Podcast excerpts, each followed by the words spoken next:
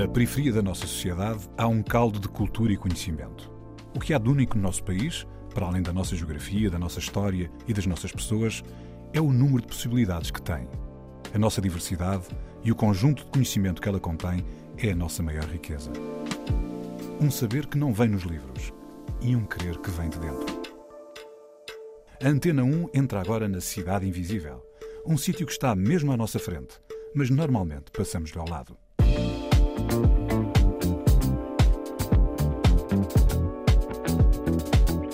Essa pergunta fazia-me confusão e, e, e, sentia que também era uma das grandes razões para eu omitir, às vezes, o facto de eu estar mal, não é? A Cidade Invisível é o Alvito em Alcântara, mas desta vez é também outros sítios, Cabo Verde e Évora. Ari OK é o projeto artístico de Ari Tavares, que junta as raízes culturais com as raízes da música no próprio corpo. Tocar e ser o instrumento.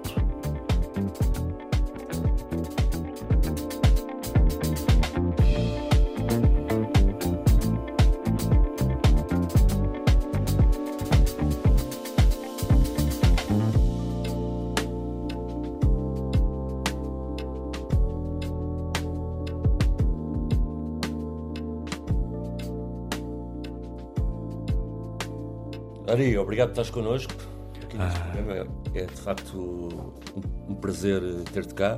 Tenho cruzado contigo estes dois anos, tenho-te visto a crescer como músico. Queres assim contar como é que isto tudo começou? quem te vê a tocar, quem te vê a cantar, quem te vê a imaginar, uhum. vê já Epá, claro, uma pessoa em, em primeiro lugar, exato, em primeiro lugar é, é, também partilhar a minha gratidão por estar aqui a coexistir com, com estes seres incríveis e por ter esta oportunidade de partilhar a minha existência. E em segundo lugar, eu acredito que para além de me teres visto crescer enquanto artista, também acompanhaste bastante o processo de eu crescendo enquanto pessoa, não é? E, e lá está, sendo artista, eu, eu gosto de me colocar nessa posição em que não, não separo a minha vida pessoal dessa vida, uh, desse mundo artístico até porque acaba por ser uma relação bastante simbiótica com a criatividade, acaba por ser eh, um mundo onde eu navego no meu mar interior, então não consigo separar esse mundo artístico da, da minha criação pessoal, quase. Ou seja, isso começa desde, desde que nasci, porque. Que idade é que tens agora? Tenho 24. 24. Sim, 98, 18 do 8, são muitos 8. e, e pronto, nasci num, num seio familiar onde existe, existia e existe muita arte. Uh, o meu pai está mais ligado no mundo da dança, mas sempre houve muita música em casa. E pronto, eu, eu lembro-me de recordações do meu pai falar de de estarem, por exemplo, numa sala de espetáculos a, a, a, falar sobre o que iriam conceber ali, e entretanto estava uma bateria montada no palco e eles começavam a ver a bateria a tocar, mas não viam ninguém, e depois repararam que estava ali uma Eras tu. Exato, era eu com três anos ali já a bater, mas começou tudo em casa com as panelas, né? a bater nas panelas. Mas olha, mas a tua viagem começou, a tua viagem como pessoa? Uhum, exato. Começou em Lisboa. Exato, nasci cá em Lisboa, um, vivi em, na linha de Sintra e em Setúbal até aos 3 anos.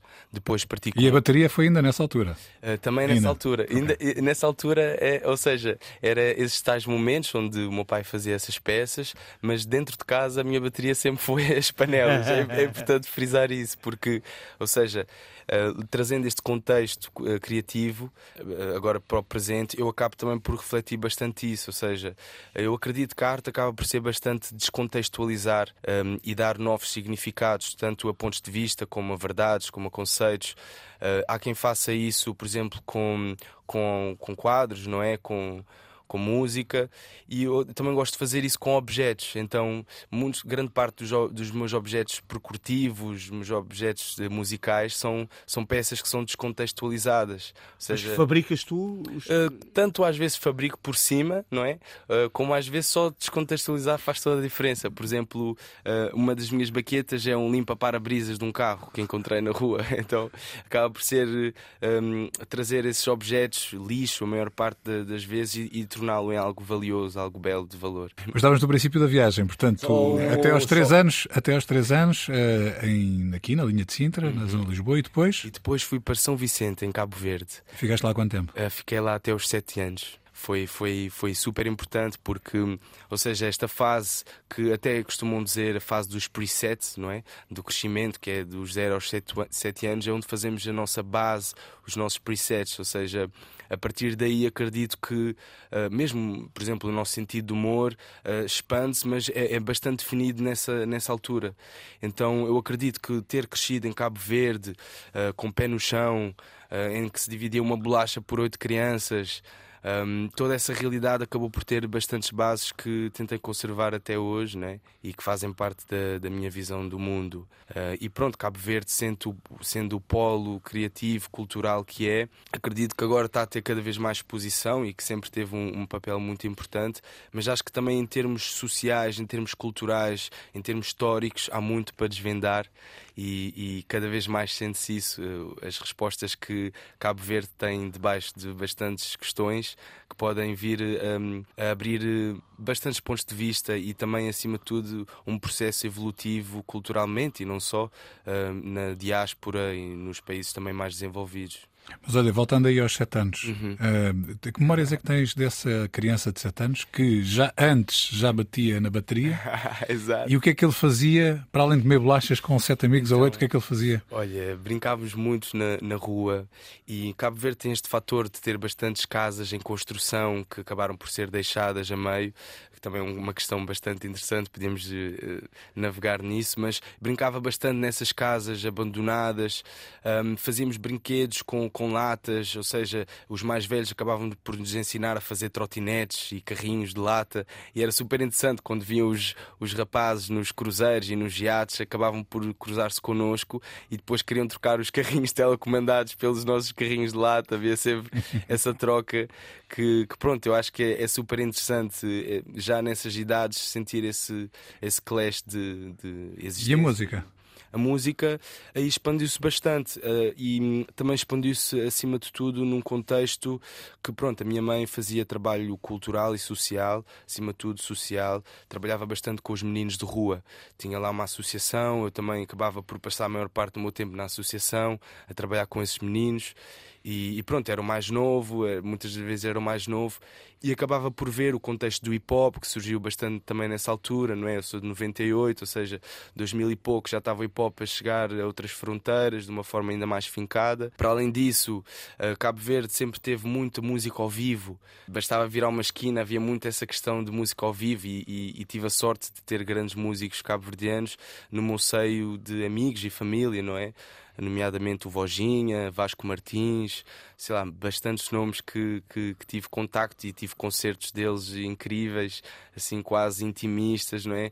Que também me deram essa relação com a arte, uh, ou seja, também é possível levares o teu quarto para o palco, não é? Também é possível levares a tua casa para o teu café, ou onde quer que tu cries um espaço público, também consegues levar esse carácter da tua vida, do teu espaço criativo, íntimo e levar parte dessa essência para esses espaços.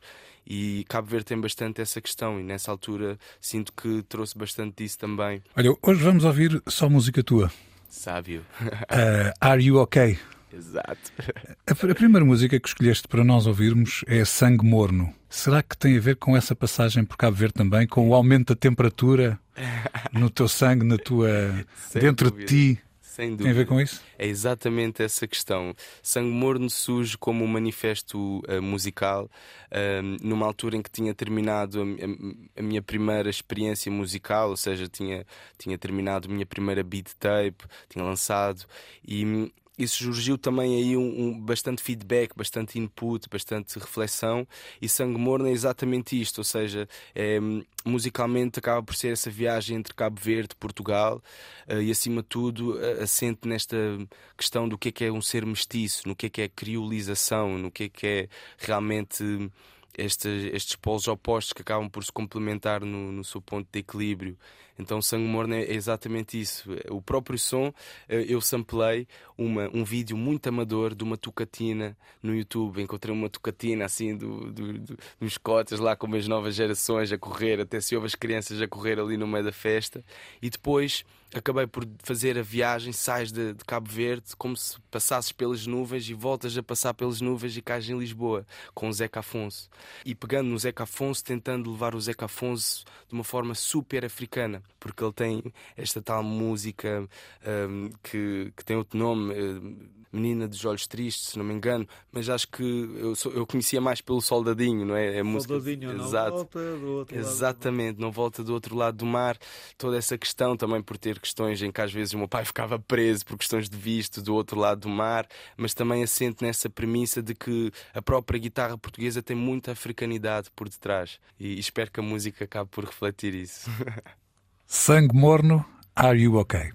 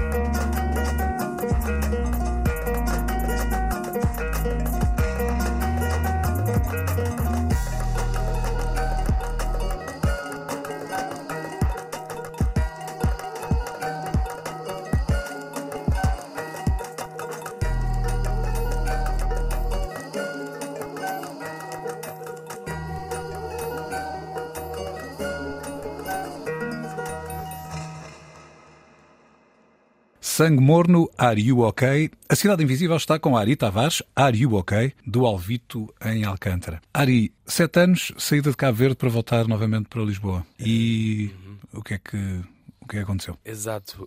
Eu, quando volto para Lisboa, paro somente uns minutos no aeroporto e vou diretamente para Évora, eh, onde passo os meus próximos quatro anos, ou seja, dos meus 7 eh, aos 11, 12 anos. Então, Aí já tens memórias muito vincadas. Obviamente também tens memórias vincadas de Cabo Verde, como acabaste de escrever. Mas e aqui o que é que. Qual foi a grande, ou seja, a grande diferença? A diferença foi um choque foi, ou foi, não? Foi, foi um enorme choque. Foi um choque muito grande, porque, seja, eu saí de Cabo Verde, mal sabia falar português, não é? Porque tinha feito lá o primeiro ano, e ainda me recordo que o ensino lá chegava-me a bater, professores batiam-me se eu falasse cabo-verdiano na escola, eh, ou seja, era mesmo para aprender português e tinha bastante dificuldade. Uma amiga da minha mãe chegou a visitá-la e dizer: pá, o teu filho não fala português, como é que isso é possível?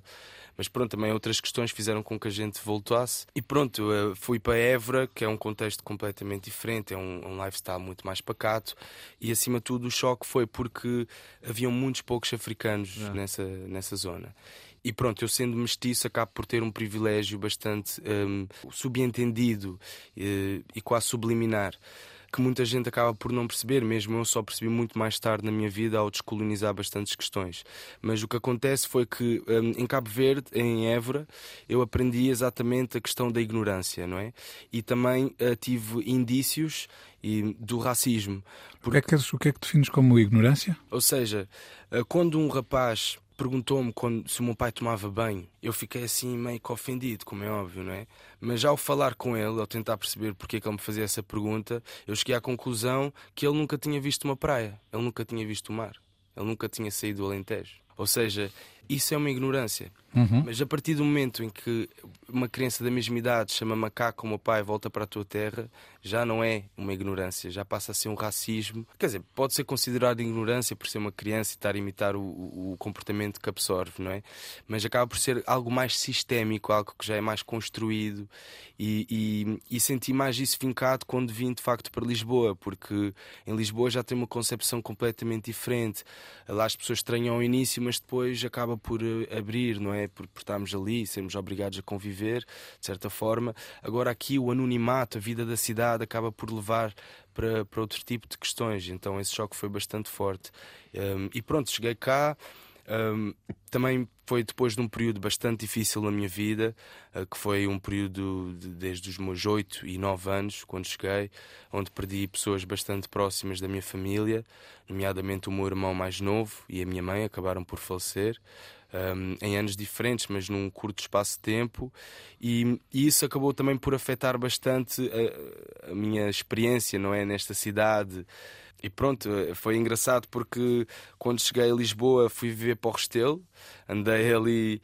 Mas estavas uh, com o teu pai? Ou, com o meu pai. já não tinhas mãe nem, nem o teu irmão mais novo nessa altura? Exato, exato. estava com o meu pai, a uh, minha irmã uh, estava prestes a nascer. Aliás, o objetivo de virmos viver para cá era acima de tudo para estarmos também mais presentes na, na vida da minha irmã. E um, o que acaba por acontecer é que vivemos no Restelo num ano e no outro ano estou na ajuda. Foi um contraste assim muito grande. Fui para a Casa Pia, uh, onde tive uh, pela segunda vez o contacto com o violino porque em Évora tive o meu primeiro contacto com um instrumento mais a sério, uma, praticar música de uma forma mais institu, institu, institucionalizada. Institucionalizada, exato.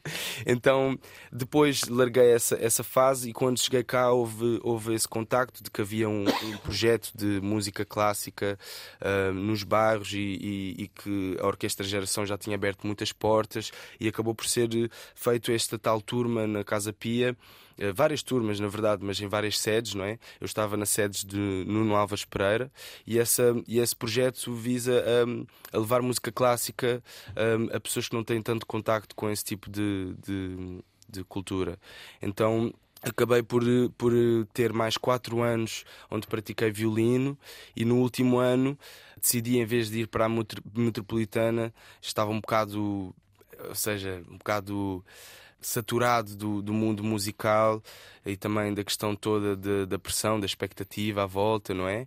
E acabei por fugir um bocado desse mundo uh, musical e, e, fui para António Rui estudar serigrafia e gravura. E tu, uma coisa, começamos por falar eh, da tua relação com a bateria. E a percussão acompanhou-te sempre. Sempre, sempre. Portanto, quando estamos a falar do violino, estamos a falar por cima do uhum. a somar à Exato. percussão. Quando estamos a falar de serigrafia, no António Arroio, estamos a falar em somar. Sim. Sem dúvida. Ou seja, eu acredito que quando se fala em contexto criativo, um, os criadores, na minha opinião, são bastante são alquimistas, a meu ver. Ou seja, para mim fazer música é como cozinhar. Nós temos vários ingredientes, temos um kick, temos um snare, temos uma melodia e no final desse processo criativo temos uma faixa, temos um prato. Eh, e acaba por ser a mesma dinâmica de construção, de temperos, de, de, de, de, expressão. Então, pronto, eu acho que todo, todo esse contexto, mesmo a comida que eu comia, os filmes que eu via, tudo isso acabou por influenciar a alquimia que, que eu acabo por. Tu, tu achas que estes criadores estão abençoados? É uma benção ou é uma maldição ser criador? É exatamente os dois. Ou seja, uh, o mundo não é binário, mas o cosmos tem presente na sua existência, na sua concepção, a dualidade, não é? Por isso é que temos o dia, temos a noite, por isso é que temos o frio, temos o quente. Ou seja, a dualidade está presente no cosmos, está presente na, na, na mãe natureza, está presente uh, neste grande sistema. Agora, a binariedade não. E, e, eu acredito que sim, é uma benção, sem dúvida, mas também é uma maldição. Ver um filme e estar logo a ver os planos e a parte técnica e já nem vês a história, já só estás a ver ali. É. Mas vamos assumir para hoje que é uma benção até porque a próxima música, que também é tua, é exatamente precisamente bless. Sábio, exatamente. Gratidão. Are you okay, bless?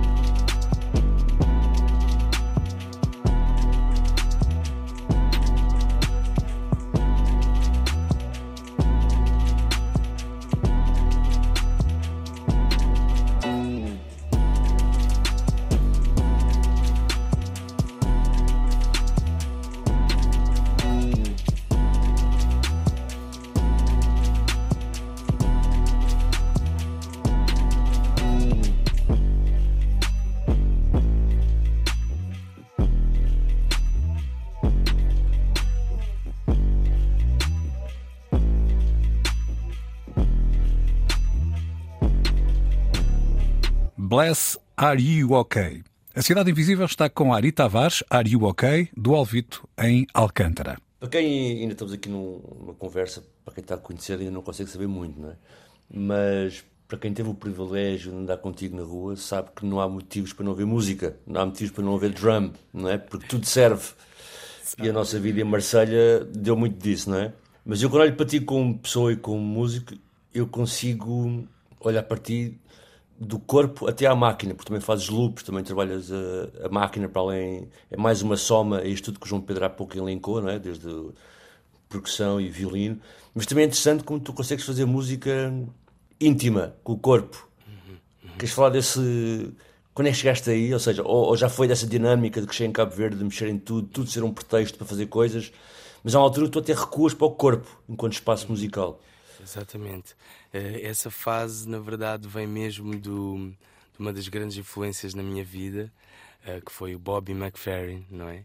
Eh, o meu pai, quando me deixava sozinho em casa, punha a cassete dele do concerto e eu ficava ali horas a rever o concerto dele e a cantar com ele e, e depois entrava o Yo-Yo Ma, não é? toda, toda essa cena e acima de tudo, ou seja, o meu pai também aplica bastante isso na sua vida. Nós estávamos a cozinhar, estávamos a arrumar o quarto, estávamos a fazer música com o corpo, com a boca. Uh, e de facto, com o meu irmão mais novo, Sassá, nós fazíamos bastante freestyle juntos. Estava, eu mandava beat, ele cantava, depois ele trocava, eu cantava, ele mandava beat, inventávamos palavras. E essa relação sempre foi bastante natural.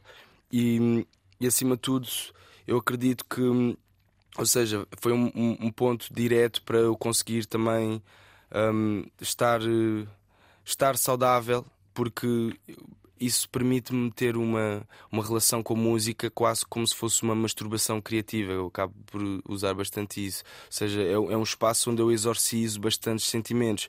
E o mundo, um, o mundo de frequências sonoras é muito menos literal do que o mundo de palavras. As próprias palavras não é? Dependendo dos significados que acabamos por, por ocupar, uh, elas também acabam por oscilar bastantes definições. Então uh, eu sinto que no mundo onde não há palavras, onde só há frequências, lá está, uma pessoa está a ouvir uma, uma, um, som só de frequências que não tem parte lírica e não consegue entender as lágrimas que caíram no teclado, ou, ou seja, os berros que saíram de, de, daquelas frequências, mas consegue sentir eu acho que foi bastante aí no mundo, numa altura em que eu também não sabia bem definir por palavras eh, e era bastante difícil ver as coisas, ouvir as coisas de uma forma dita, literal. Esse mundo criativo, não literal, abstrato, permitiu-me continuar com isso. Então, desde essa altura que isso é quase como como sei lá, quase como se eu estou aborrecido, começo a fazer isso e a própria questão do beatbox surge bastante aí, não é? Ou seja, o Bobby McFerrin ele não diz beatbox, não é? Porquê? Porque beatbox é muito ligado à questão da parte percurtiva e de fazer bastantes sons com a boca, mas muito ligado a, a, também à questão quase tecnológica da parte também do hip hop, que depois se expande, não é, para outros para outros campos. Mas eu acredito que o Bobby McFerrin, quando fala disso, até está mais ligado com o mundo dos mantras, das meditações da música, da musicalidade que toda a gente tem dentro, não é? Porque eu acredito que todos berramos quando nascemos, então todos sabemos cantar. A única diferença trata-se na prática e na descoberta da nossa voz. Uh, na descoberta de, desse mundo criativo. Então, desde puto que tive essa benção de, de conseguir ter esse, esse mundo aberto e, e, de facto, sim, é, é, eu depois chegando neste mundo mais tecnológico, descobri a Loop Station, em que podia literalmente criar oito aris ao mesmo tempo, a fazer sons diferentes. Então, esse mundo permitiu-me chegar também a outro tipo de sonoridades. E, e, também pelo contacto que tive com, com grandes artistas, com o Tristani, uh, com o Célio, com a Susana, uh, com o Marco Medina, que temos trabalhado bastante agora, temos a cozinhar um novo álbum. Então, esses artistas também acabaram por me dar espaço e confiança para eu realmente poder ser genuíno ao ponto de chegar a um palco, não ter nada à minha volta e usar somente a minha a minha boca, a minha criatividade, o meu corpo, para, para ilustrar alicerces desse mundo criativo que acabam por depois ser construído não é, nestas frequências mais de beats e, e mesmo no álbum do Tristan e acabam por sentir bastante essa presença. É interessante a conversa porque nós destapamos um bocadinho e vamos por um caminho. Agora fomos por este caminho e estávamos a falar de outra coisa completamente diferente. Antes, que era a questão de teres ido para António Arroio uhum. e ter estudado serigrafia. São as duas faces da mesma moeda, certo? Uhum. Sem dúvida, acho que acabam por se complementar bastante. É quase como se tivesse a parte de cozinhar uma comida e tivesse a parte do empratamento. Yeah, yeah. né? Yeah. Quase como os olhos também comem. E depois tive a grande bênção de ter um mestre incrível, um, Jorge Bastos, que, que foi um, um, um, grande senhor, um grande professor. E, e lá está, ele, ele, ele ensinou-me serigrafia de uma forma bastante metafórica. Uh, ou seja, quando eu estava a aprender a fazer camadas, eu estava a desconstruir camadas da minha existência, camadas da sociedade. Quando eu estava a limpar a tela e a limpar a minha mesa de trabalho, que muitas vezes não tinha sido eu a sujar, eu estava a aprender a viver em sociedade, a limpar a porcaria dos outros muitas das vezes e, e estar tranquilo com isso. Então, tendo essa, essa, essa aprendizagem. Um, eu sinto que me abriu muito esse espectro também visual do que é que é a, música, não é? E, e, também a parte visual, porque, ou seja, quando vemos um filme, acaba por ter isso, acaba por ser uh, aquela ruiva tem as sardas, mas se lemos um livro, a, a tua ruiva pode ter sardas, a minha não, não é? Ou seja, o último autor desse livro acaba por ser a nossa, a nossa criatividade. Então, usando esse contexto também da serigrafia, uh, aprendi bastante nesse contexto, sim. Como juntar tudo num palco? Uhum. A última sugestão musical que tu nos uh, trouxeste é G4Us. O que é que é, o que é, que é esta, o que é, é esta música? Esta música um, é um mundo, é uma história sem palavras, lá está, através de frequências que basicamente uh, G4Us stands for Good for Us. Mas eu, no meu mundo criativo, Are You OK, uh, usa bastante, em vez do S, usa o cifrão, exatamente para lembrar que estamos num sistema capitalista e ao mesmo tempo pela simbologia toda que esse símbolo tem. Então, quando digo good for us, mas ponho esse, esse cifrão, passa a ter outras linguagens, outras leituras, como good for your money ou good for us, mas é, ao mesmo tempo tem ali aquele carácter uh, capitalista. Então, o som uh, pinta um cenário que até é um bocado oposto, ou seja, pinta uma selva que pode ser tanto vista como uma selva atual de espelhos, como uma selva antiga de, de árvores. E acaba por ser bastante essa fuga uh, entre, entre reflexos, entre folhas, não é? Até chegar a esse ponto onde realmente vemos valor.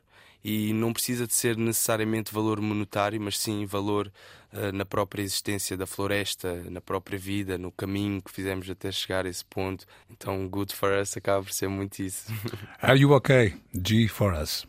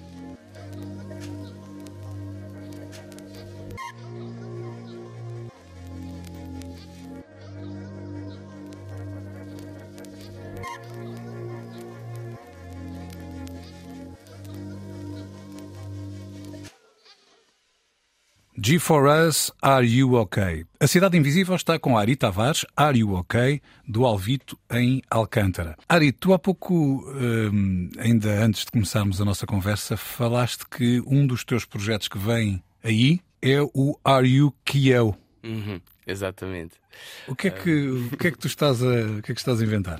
Ou seja, para chegar aí, falando primeiro do, do Are You OK, não é? Ou seja, esse, esse, esse, nome criativo vem numa altura da minha vida em que essa pergunta me fazia bastante confusão, quando as pessoas me perguntavam se eu estava bem. Porque eu ficava bem, epá, sei lá, o que é, é bem? Será que, será que eu estou bem? Será que alguma vez soube o que é, que é estar bem? Ou seja, essa pergunta fazia-me confusão e, e, e, sentia que também era uma das grandes razões para eu omitir, às vezes, o facto de eu estar mal, não é? Porque se as pessoas me perguntam se eu estou bem, já está a pôr bem na fasquia, mas se eu perguntar como é que estás, já não existe um positivo ou um negativo na pergunta, não é? Já existe uma abertura para eu dizer, ei, realmente como é que me sinto? Deixa-me tentar decifrar ou traduzir estes sentimentos. Então, Are You OK surgiu até de uma forma bastante engraçada, que estava com uns, uns camões, uns turistas a sair, e, e houve um que acabou por perguntar Hey, are you OK? Are you OK? Eu, Ei, isso estava um grande nome artístico, estás a ver? E depois... Um, chega a esse mundo, não é? Criativo, onde acabo por perceber que eu, quando vou para esse espaço criativo, esse espaço onde faço a minha masturbação criativa, como tinha falado há pouco, eh, eu acabo muitas vezes por exorcizar demónios e por ser uma coisa positiva, como às vezes acaba por ser quase uma luta interior uh, com, com esses demónios, e às vezes eu acabo por perder, muitas das vezes. E, e, e, e o Ariukyo acaba por ser também uma vertente eh, bastante importante de, de surgir, ou seja, tanto a pergunta do se eu estou bem como a pergunta do, do se eu estou mal, não é? Ou seja, essa dualidade assenta-se bastante nessa filosofia que eu tenho andado a desenvolver que se chama OCO, que é OK, que é O. Ou seja, quando o OK trabalha em, em conjunto com o QO, eles encontram um ponto positivo. Ou seja, quando as forças opostas acabam por trabalhar em conjunto, elas encontram um equilíbrio. Então, essa procura do equilíbrio um, dividiu de facto o meu contexto criativo, em que o Are You OK era mais quando eu ia fazer os meus beats e era, era quase um videojogo em que eu estava a descobrir o que é que aqueles efeitos faziam e o que é que era aquele sample e de onde é que vinha aquilo, uh, do mundo onde uh, é mais uh, intrínseco, ou seja, esse mundo onde eu fazia música sem ter sequer tecnologia, onde eu fazia. Isso era suficiente para construir o um mundo, mesmo com as palavras, não é? Porque é que eu estou aqui? Porque é que eu estou aqui? Não é? Todo, a palavra é ritmo, a palavra é melodia, então o Ar o QO uh, frita um bocado nessas questões do que é que é, é música uh, frequência humana, frequência sonora através do corpo, não é? Então estou neste ponto em que estou realmente a dividir esses dois heterónimos criativos, o Are You OK neste mundo mais tecnológico um, e o Are You KO neste mundo mais um, orgânico, ou seja, tanto a cidade como o campo. Acaba por ser essa. Esse... Olha, e como é que tu estás?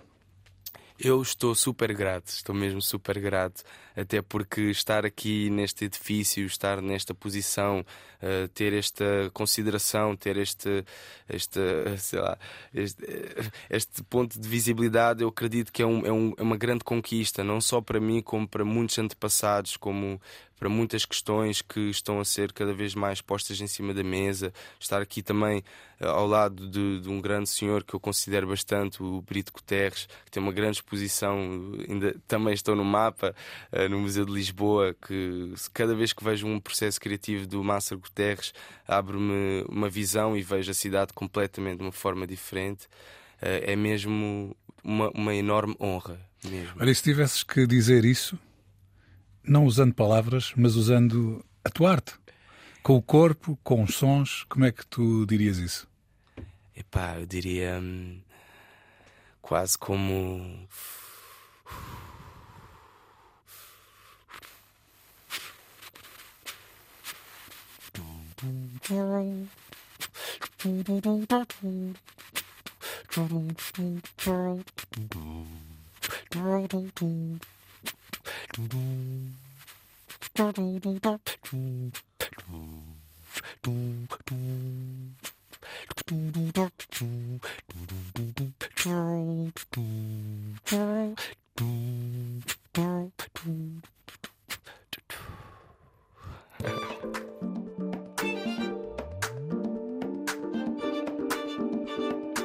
Ário OK e Ário QO são os projetos artísticos de Ari Tavares, que juntam as raízes culturais com as raízes da música no próprio corpo. Tocar e ser o instrumento. A Cidade Invisível é o Alvito, em Alcântara. Cidade Invisível, um programa de António Brito Guterres, João Pedro Galveias e Sérgio Noronha, com produção de Bruno Gonçalves Pereira. Também disponível em podcast em antena1.rtp.pt e nas aplicações RTP Play.